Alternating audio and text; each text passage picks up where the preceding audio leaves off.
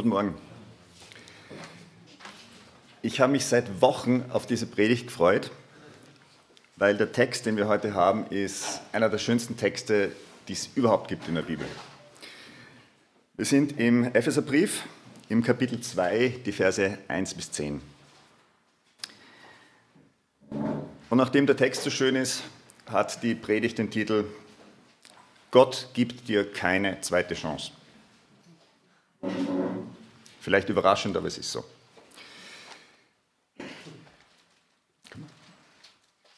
Kurz als Einleitung, bevor ich den Text liest. Vor ein paar Jahren waren wir in Israel und ein paar Tage haben wir es geschafft, in, direkt am See Genezareth zu wohnen. Und dann am Abend sind die Simone und ich dann, war ein schöner warmer Abend, war Sommer, sind wir rausgegangen zum Strand vom See Genezareth, wollten so die Stille genießen, wollten ausprobieren, ob das funktioniert mit auf dem Wasser gehen. Woanders hat es nicht funktioniert, dort auch nicht übrigens. Und nach ein paar Minuten kommt der Hubschrauber daher. War aus mit der Stille, aber es war irrsinnig interessant, weil der Hubschrauber hat eine Rettungsübung gemacht und ein paar, keine Ahnung, 100 Meter oder was, direkt vor dem Strandabschnitt, wo wir waren, hat er dann so zwei Puppen abgeworfen und unten am Hubschrauber, so wie man es hier auch sieht, ist übrigens tatsächlich ein israelischer Hubschrauber, den ich hier gefunden habe. Das Original habe ich nicht fotografieren können, weil es so dunkel war. Aber unten am Hubschrauber ist dann dieser Flugretter am Seil gewesen und der Hubschrauber ist so weit runtergeflogen, dass der Flugretter dann unten die Puppe irgendwie eingehängt hat. Dann ist er raufgeflogen, so auf 20 Meter Höhe oder was, hat er sie wieder abgeworfen. Dann ist er zur zweiten Puppe, hat die gerettet, wieder abgeworfen und so ist es eine Stunde dahingegangen. Wir haben nicht die ganze Stunde durchgehalten, aber es war gut zu hören. Es war sehr beeindruckend. Also ich habe es sehr interessant gefunden, auch wenn der Abend anders war als geplant. Und deswegen ähm, ist dieses Bild da. Ich werde das Bild verwenden als Illustration zu dem, was wir im Predigtext haben. Ich möchte den Text vorlesen. Epheser 2, die Verse 1 bis 10. Und ihr wart tot in euren Übertretungen und Sünden, in denen ihr früher gelebt habt, nach Art dieser Welt. Unter dem Mächtigen, der in der Luft herrscht, nämlich dem Geist, der zu dieser Zeit am Werk ist, in den Kindern des Ungehorsams. Unter ihnen haben auch wir einst, haben wir alle einst unser Leben geführt in den Begierden unseres Fleisches, indem wir dem Willen des Fleisches und des, und der Sinne lebten und waren Kinder des Zorns von Natur aus, wie auch die anderen. Aber Gott, der reich ist an Barmherzigkeit, hat in seiner großen Liebe, mit der er uns geliebt hat, auch uns, die wir tot waren in den Sünden, mit Christus lebendig gemacht. Aus Gnade seid ihr gerettet worden. Und er hat uns mit auferweckt und mit eingesetzt im Himmel in Christus Jesus, damit er in den kommenden Zeiten erzeige den überschwänglichen Reichtum seiner Gnade durch seine Güte gegen uns in Christus Jesus. Denn aus Gnade seid ihr selig geworden durch Glauben. Und das nicht aus euch, Gottes Gabe ist es, nicht aus Werken, damit sich nicht jemand rühme. Denn wir sind sein Werk, geschaffen in Christus Jesus zu guten Werken, die Gott zuvor bereitet hat, dass wir darin wandeln sollen. Erster Teil, Verse 1 bis 3. Ihr wart tot in euren Übertretungen und Sünden, in denen ihr früher gelebt habt nach der Art dieser Welt unter dem Mächtigen, der in der Luft herrscht, nämlich dem Geist, der zu dieser Zeit am Werk ist in den Kindern des Ungehorsams. Unter ihnen haben auch wir alle einst unser Leben geführt in den Begierden unseres Fleisches, indem wir nach dem Willen des Fleisches und der Sinne lebten und waren Kinder des Zorns von Natur aus, wie auch die anderen. Klingt nach Evangelium, klingt nach der guten Nachricht. Tod in Übertretungen und Sünden. Das Bild hier, du bist im Meer. Nichts mehr mit See Genezareth, Meer. Mitten im Meer. Du bist in der Flut, Sturm. Du kämpfst gegen das Ertrinken. Du bist so gut wie tot. Das ist unsere Situation oder war unsere Situation.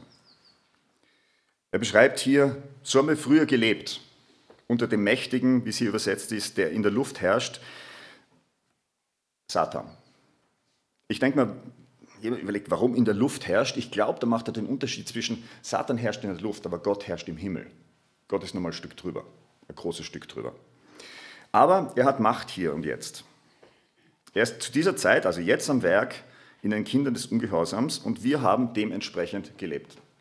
Und wir waren in dieser Flut drin, wir waren tot in Übertretungen und Sünden.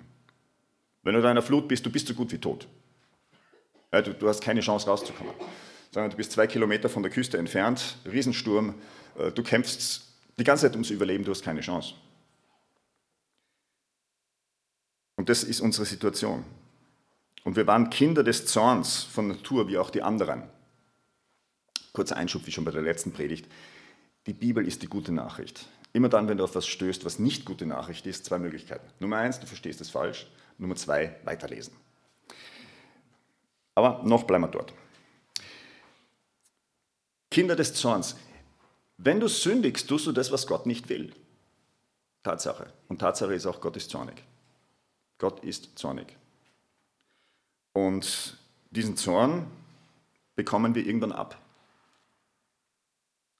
Zunächst einmal. Diesen Zorn kannst du vergleichen jetzt in dem Bild mit den Wellen. Es schlägt über dich rein und es bringt dich um. Du bist so gut wie tot. Und du kannst nichts tun, um aus dieser Situation zu kommen. Du kannst nichts tun, um gerettet zu sein. Du weißt nicht einmal, in welche Richtung du schwimmen musst. Geschweige denn, dass du wirklich ein paar Meter weiterkommst. Ja? Es ist absolut hoffnungslos. Das ist die erste Situation. Aber es geht weiter, Vers 4, aber Gott. Und jetzt fängt das Evangelium an. Das erste ist einfach mal Situationsbeschreibung. Leute, so schaut es aus. Oder so hat es ausgeschaut. Wenn man genau hinschreibt, äh, hinschaut, Paulus schreibt hier an Christen und deswegen schreibt er, ihr wart tot. Nicht ihr seid tot, sondern ihr wart es. Vers 4, aber Gott. Kleines Detail hier. Dieses aber bezeichnet nicht den Gegensatz Natürlich ist ein Gegensatz zwischen den einen, sprich den Sünder, und Gott, gewaltiger Gegensatz. Aber es geht nicht um diesen Gegensatz. Dieses Aber ist ein anderes Wort. Das Aber heißt, jetzt kommt was Neues. Es ist was anderes, aber das Entscheidende ist nicht, dass wir den großen Gegensatz haben, so wie der eine ist in der Flut und der andere sitzt am Land und grillt sich da ein schönes Essen und hat es gut und da ist ein großer Gegensatz und viel dazwischen und je nachdem, wo du bist, hast du Glück oder Pech gehabt sondern dieses Aber heißt, Gott ist zwar anders, aber er ist nicht weit weg, sondern dieses Aber heißt, es geht hier weiter, es kommt was Neues in die Situation rein. Und jetzt kommt das einzige, die einzige Hoffnung, die der hat, der hier ertrinkt im Wasser, nämlich, dass ein Rettungshubschrauber kommt. Schiffe kannst vergessen, viel zu viel Wellen, nehmen wir mal an. Der Rettungshubschrauber ist die einzige Chance. Und das ist hier, Gott aber Gott. Man könnte auch übersetzen und Gott. Und Gott, der reich ist an Barmherzigkeit, hat in seiner großen Liebe, mit der er uns geliebt hat, auch uns, die wir tot waren in den Sünden, mit Christus lebendig gemacht. Hier kommt der Rettungseinsatz. Hier kommt der Hubschrauber. Unten am Hubschrauber hängt der Flugretter dran. Wenn wir im Bild bleiben, Christus das Bild mit dem, mit dem Hubschrauber kann man natürlich nur bis zum gewissen Grad äh, fortführen. Ja, irgendwann funktioniert es nicht mehr, ähm, weil den Flugretter beim tatsächlichen Einsatz, den kostet es nicht das Leben hoffentlich. Und wenn, dann ist der Rettungseinsatz vorbei. Äh, wir wissen, Christus hat es das Leben gekostet. Und genau deswegen hat es auch funktioniert. Aber da funktioniert das Bild halt nicht mehr. Aber dieser Rettungshubschrauber kommt jetzt und du bist da und du hoffst, dass er, dass er es wirklich schafft. Du hoffst, er kommt bis zu dir und er kann dich da ähm, Karabiner, sonst was, muss ehrlich sagen, ich weiß nicht, wie das genau ähm, bei so einer Wasserrettung ist, aber jedenfalls, du wirst befestigt am Seil. Die einzige Möglichkeit, die du hast. Und jetzt ein Detail hier noch. Ihr wart tot in euren Übertretungen und Sünden heißt so viel wie, du kannst absolut nichts zu deiner Rettung beitragen. Absolut nichts. Der Rettungshubschrauber kommt zu dir und rettet dich. Du kannst, du kannst dem Typen nicht helfen. Ja, der macht das alles selber. Du weißt nicht einmal, was du machen müsstest. Ja, wie, wie funktioniert das, dass du an dem Seil befestigt wirst? Keine Ahnung. Der Retter kommt, der macht das. Für mich, ich habe keine Ahnung. Das Einzige, was ich zu der Situation beigetragen habe, war, ich bin dorthin gekommen. Das heißt, ich habe eigentlich das Negative beigetragen zu der Situation. Ich kann zur Rettung absolut nichts beitragen. Null. Ich kann dem nicht entgegenschwimmen. Ich muss mich darauf verlassen, dass er zu mir kommt. Und selbst das hängt nicht von meinen Werken ab. Der Hubschrauber kommt nicht, weil er weiß, okay, ähm, Stefan ist da mitten vor Korsika ähm, im Sturm ähm, und dann kommt der Notruf, okay, Stefan Brandner ist vor Korsika im Sturm. Dann wird erstmal gegoogelt, okay, der ist ältester in der Gemeinde, okay, dürfte ein guter Typ sein, den retten wir. ich bin, weiß ich was, vor Kroatien im Meer und dann wird gegoogelt, Christian Heringer, okay, vergiss es. Ja, den, lassen wir, den lassen wir absaufen. Nein, dem Retter ist es völlig wurscht, wer du bist. Das Entscheidende ist, du bist in der Not und er hilft dir. Gott hat dich nicht errettet. Oder wenn du nicht errettet bist, will dich nicht erretten, weil du irgendwas geleistet hast. Weil er sieht, okay, da gibt es irgendwas Gutes, mit dem können wir weiterarbeiten. Er hat dich nicht einmal errettet, weil er sagt, naja, wenn ich ihm da das neue Leben gebe, dann ist er richtig gut drauf. Dann leistet er was. Ja? Dann im Nachhinein zahlt sich's aus. Nein, Gott rettet dich, weil du in dieser Situation bist, weil du am Absaufen bist. Weil er die einzige Chance ist. Es hat absolut nichts zu tun mit dem, wer du bist, wie du bist. Ich bringe das Beispiel immer wieder. Wenn Hitler sich im Führerbunker nicht erschossen hätte, sondern bekehrt hätte, dann würden wir die Ewigkeit mit ihm verbringen. Er hat es nicht gemacht. Aber Gott vergibt jeden, der ihn darum bittet. Manchmal denken Menschen, das gilt aber nicht für mich.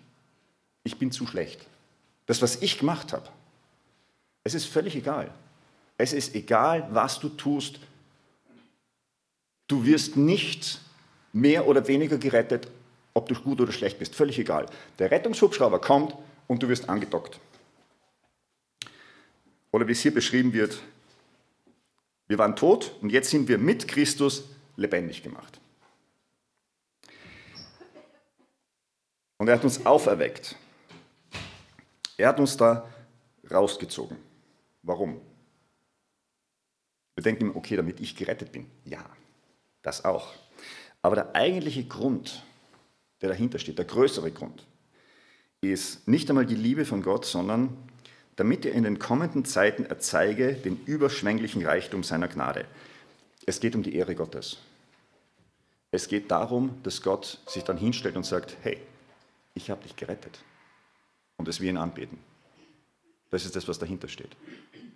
Er will die Beziehung zu uns, ja, er liebt uns. Und deswegen hat er es gemacht. Jesus ist aus Liebe gestorben, aber es geht, unser ganzes Leben geht um die Ehre Gottes. Das ist äh, der Inhalt. Egal, was du tust, es soll zur Ehre Gottes sein. Das kann was Alltägliches sein. Ja, das kann sein, du kochst deinen Kindern ein Mittagessen. Ähm, du machst einen unter Anführungszeichen normalen Job. Wir brauchen in der Gesellschaft jede Menge normale Jobs, damit es funktioniert. Das ist alles zur Ehre Gottes. Aber das ist der Hintergrund. Trotzdem, aus unserer Sicht natürlich, okay, ich bin gerettet. Das ist für mich einmal zunächst das Wichtigste. Ich bin gerettet. Ich hänge da am Seil dran. Wenn wir das jetzt vergleichen, was hat sich geändert? Wir sind jetzt gerettet. Was hat sich geändert zuvor? Übertretungen und Sünden hat sich nicht geändert. Wir leben nach Art dieser Welt, nicht immer, aber doch.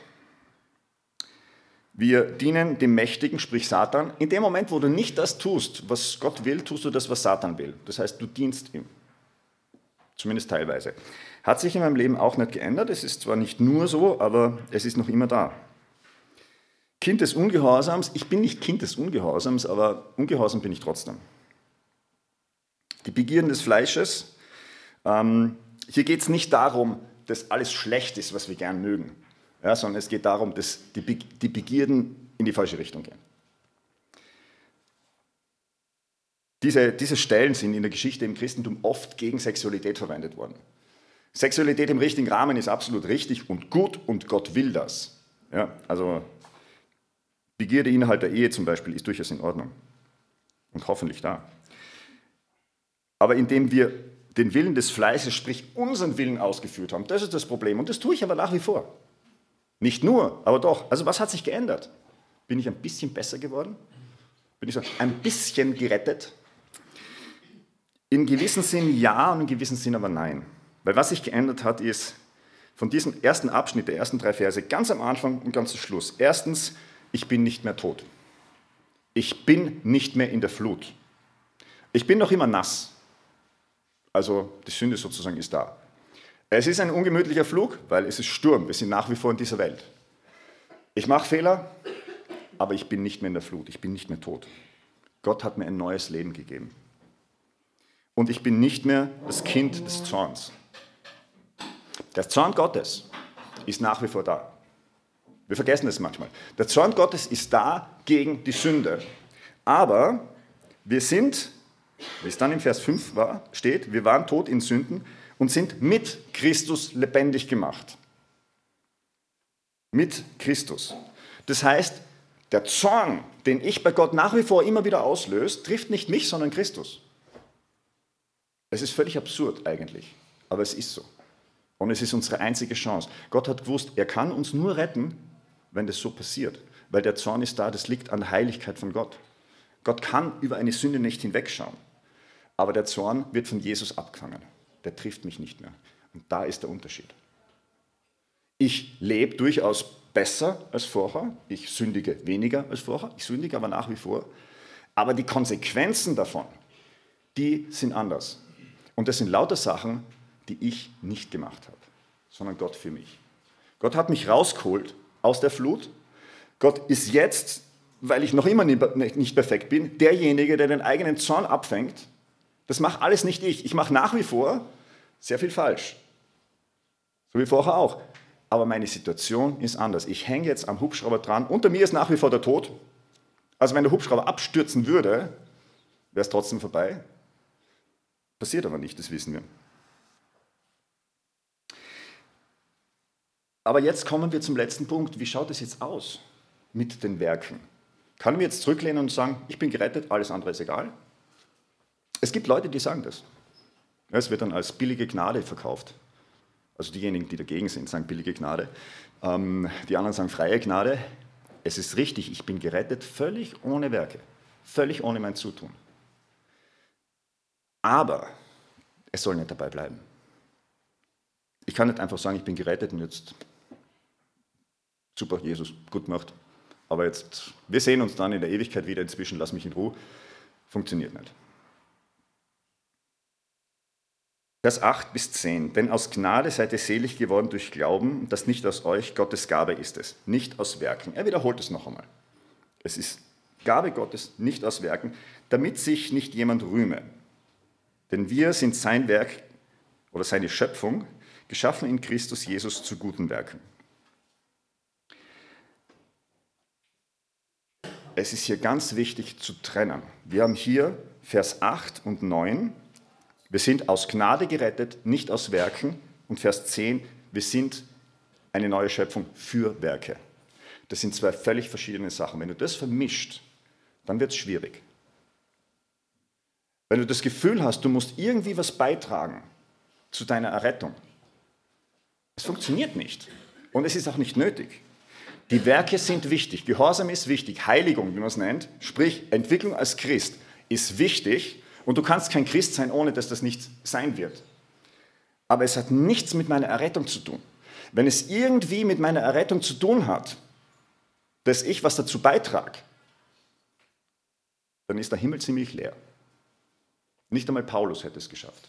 Selbst Paulus sagt, er kämpft gegen die Sünde, die in ihm drinnen noch immer rumort.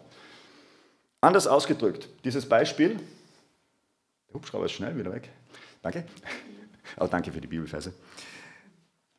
Stell dir vor, du hängst da dran und du musst dich selber anhalten am Seil. Das hältst du nie durch. Dann stürzt du wieder ab. Ja?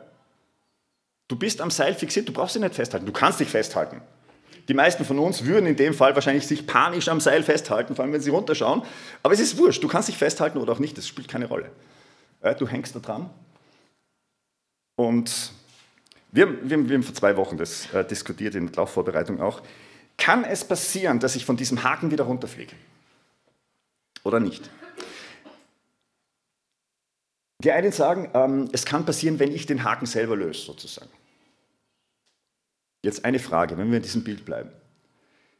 Nehmen wir mal an, der Gerettete hier ist völlig im Delirium, hat zu viel Salzwasser getrunken, völlig hinüber und er will den Haken lösen. Wird der andere das zulassen? Im schlimmsten Fall ja, das ist ein Militäreinsatz. Das heißt, im schlimmsten Fall wird er seinem Kameraden so eine auflegen, dass er bewusstlos ist, um ihm das Leben zu retten. Ja? Gott lässt uns nicht vom Haken. wenn es irgendwie davon abhängen würde, dass ich diesen einen Fehler nicht mache, hängt es doch wieder von mir ab. Und da schreibt Paulus, wir sind nicht aus Werken gerettet, damit sich nicht jemand rühme. Ich kann mich am Schluss von meinem Leben nicht hinstellen und sagen, Gott, ich habe durchgehalten. Das ist meine Leistung. Zumindest ein ganz kleines bisschen. Nein. Meine Leistung spielt in dem Zusammenhang keine Rolle. Ich bin gerettet durch den Glauben, durch Jesus Christus, durch seine Gnade und nicht aus Werken. Aber ich soll was tun. Und jetzt zurück zum ursprünglichen, zum ursprünglichen äh, Thema oder zur Überschrift. Gott gibt dir keine zweite Chance. Gott gibt dir keine zweite Chance. Die zweite Chance würde nämlich heißen, die erste Chance hast du gehabt, versaut, du bist in der Flut. Zweite Chance würde heißen, Gott holt dich raus, gibt dir einen Energy Drink, ich nenne jetzt keine Marken, und schmeißt dich wieder runter und sagt, so, probier's nochmal. Eine Chance kann man versauen. Gott gibt dir das Leben. Nirgends in der Bibel steht, dass Gott dir eine Chance gibt. Gott gibt dir das ewige Leben, Gott gibt dir Vergebung, Gott gibt dir Gaben, alles Mögliche, aber er gibt dir keine Chance. Nicht, wenn es ums ewige Leben geht. Er rettet dich, er gibt dir das neue Leben und er sagt, du sollst gar nicht versuchen, daran zu arbeiten. Du kannst andere Sachen machen. Vergeud deine Energie nicht. Du bist geschaffen zu guten Werken, aber nicht um dich zu retten. Zu guten Werken, ja. Aber vorher sagt er eben, wir sind nicht aus den Werken gerettet. Ja, merkt ihr diesen Unterschied? Zuerst sagt er, du bist nicht aus Werken gerettet, aber du bist für Werke erschaffen. Er trennt das völlig. Wir dürfen unser ewiges Leben, unsere Errettung und unsere Werke nicht zusammenbringen. Wenn wir das tun, dann landen wir in der Gesetzlichkeit, in der Werksgerechtigkeit, wie auch immer du das nennst. Dann landen wir dort, wo wir einfach Stress haben, weil wir uns denken, reicht das, was ich tue? Reicht es, dass Gott mich wirklich annimmt? Reicht es, dass ich gerettet bin? Reicht es, dass ich das ewige Leben habe? Oder nicht? Und bei mir persönlich, es reicht nicht. Muss es auch nicht. Wie gesagt, ich brauche mich an diesem Seil nicht festhalten. Ich kann es machen. Aber ich brauche es nicht. Denn aus Gnade seid ihr selig geworden durch den Glauben. Und das nicht aus euch. Gottes Gabe ist es, Gottes Geschenk ist es, zu 100 Prozent.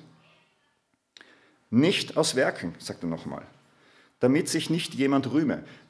Es gibt nichts, wo man angeben kann. Es gibt nichts, dieses Wort rühmen, das verwendet man heute nicht mehr. Bei berühmt ist es noch drinnen. Das Wort heißt so viel wie, ich gebe an, ich bin stolz auf irgendwas. Du darfst stolz sein. Du darfst stolz sein auf Sachen, die du hart erarbeitet hast, aber das ist der Bereich für gute Werke erschaffen und nicht der Bereich Errettung. Ja, wir müssen es wirklich auseinanderhalten. Es wird immer wieder vermischt. Logischerweise, es gehört beides zu meinem Leben dazu. Und dann noch zum Schluss diese guten Werke, die Gott zuvor bereitet hat. Zu diesen guten Werken hat er uns geschaffen die er zuvor bereitet hat, dass wir darin wandeln sollen. Und das Interessante hier ist, dieses Wort wandeln, dass wir darin gehen, dass wir darin leben sollen, ist das gleiche Wort wie oben im Vers 2. Ihr habt früher gelebt nach Art dieser Welt. Und es beschreibt einen Lebensstil. Wir sind geschaffen für einen anderen Lebensstil. Wir sind geschaffen dafür, dass wir zur Ehre Gottes leben. Wir sind nicht dafür geschaffen, dass wir so leben, wie es halt allgemein üblich ist, so wie wir es früher gemacht haben. Es ist was Neues da. Wir hängen an dem Seil. Wir sind noch nicht in Trockenheit. Wir sind noch nicht am festen Land. Ja, das ist dann die Ewigkeit. Wir sind zu Werken erschaffen. Das ist der zweite Punkt. Wir dürfen das nicht weglassen. Wir müssen es trennen, aber wir dürfen es auch nicht weglassen. Wir sind dazu da, dass wir diese Werke machen. Aber auch hier wieder, Gott hat sie vorbereitet und Gott ist mit uns. Wir sind nicht allein und Gott verlangt nichts von uns, was wir nicht schaffen könnten. Gute Werke, die er zuvor bereitet hat. Wenn wir was tun, was Gott nicht vorbereitet hat, dann sind wir ziemlich allein drinnen. Also Gott ist dabei, aber er hilft uns nicht. Ja? Das sind dann nicht die guten Werke. Das heißt, wir waren tot und Christus hat uns lebendig gemacht. Wir haben dazu nichts beigetragen. Absolut nichts. Und jetzt sollen wir was tun aber nicht um gerettet zu sein, nicht um gerettet zu bleiben, sondern wir sollen es tun zur Ehre Gottes. Wenn ich sage, ich mache es, um gerettet zu sein, Und irgendwie das ewige Leben zu kriegen und dann bei der Himmelspforte so klischeemäßig zu stehen und zu sagen, ich habe die und die Werke, darf ich bitte rein? Das soll überhaupt nicht unsere Motivation sein. Unsere Motivation soll sein, dass wir es für Gott machen. Weil ums andere kümmert sich Gott. Das brauchen wir nicht. Gott gibt uns keine zweite Chance. Gott gibt uns das ewige Leben. Gott gibt uns die Rettung. Wenn es eine Chance wäre, wird es schlecht ausschauen. Wir haben keine Chance, sondern wir haben die Garantie. Wir haben die Zusage, dass wir gerettet sind durch Glauben und nicht aus uns, sondern Gottes Gabe ist es nicht aus Werken. Und darauf können wir uns verlassen. Und das ist unsere Grundlage, das ist der Grund, warum wir hier sind. Das ist das, was wir alle gemeinsam haben, so unterschiedlich wie wir sind. Deswegen können wir zusammen und deswegen können wir Gott anbeten. Und es ist der beste Grund, um Gott anzubeten. Ich möchte noch beten. Herr, es hat dich alles gekostet, damit du uns aus dieser Flut rausholst, aus dem sicheren Tod. Und ich danke dir, dass du wirklich alles gemacht hast, weil wir haben nichts dazu beitragen können. Es ist völlig unmöglich, dass wir was dazu beitragen. Wir würden absolut einfahren, aber du hast alles gemacht. Es hat dich mehr gekostet, als wir jemals nachvollziehen können, vermutlich. Ich danke dir dafür und ich danke dir für jeden, der hier ist, den du gerettet hast. Ich danke dir für alle anderen auf der Welt, die jetzt auch Gottesdienst feiern, die du gerettet hast und auch ja, für jeden, den, den wir mal sehen werden, der aus der Vergangenheit noch ist oder in der Zukunft noch dazukommt. Ich danke dir, dass du uns nicht allein gelassen hast, dass du nicht gesagt hast, selber schuld, weil wir waren selber schuld, sondern dass du uns nachgegangen bist, dass du reingeflogen bist in die Flut, nicht nur unter Lebensgefahr, sondern mit dem Wissen, dass du sterben wirst dabei. Und ich danke dir, dass du uns so sehr liebst, dass du das getan hast. Amen.